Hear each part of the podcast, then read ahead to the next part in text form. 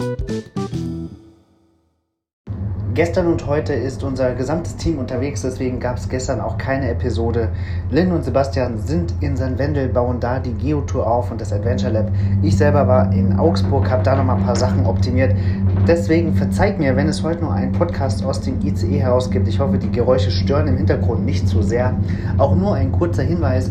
Am 2.5. ist wieder Blue Switch Day. Das ist traditionell der Tag, an dem die Geburtsstunde von Geocaching gefeiert wird.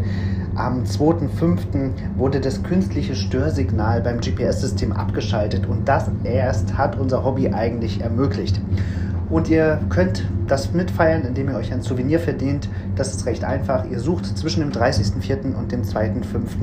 einen Geocache, ein Adventure Lab oder ihr besucht ein Event und dann kriegt ihr das Souvenir in euer Profil. Das war's schon für heute. Bis bald im Wald.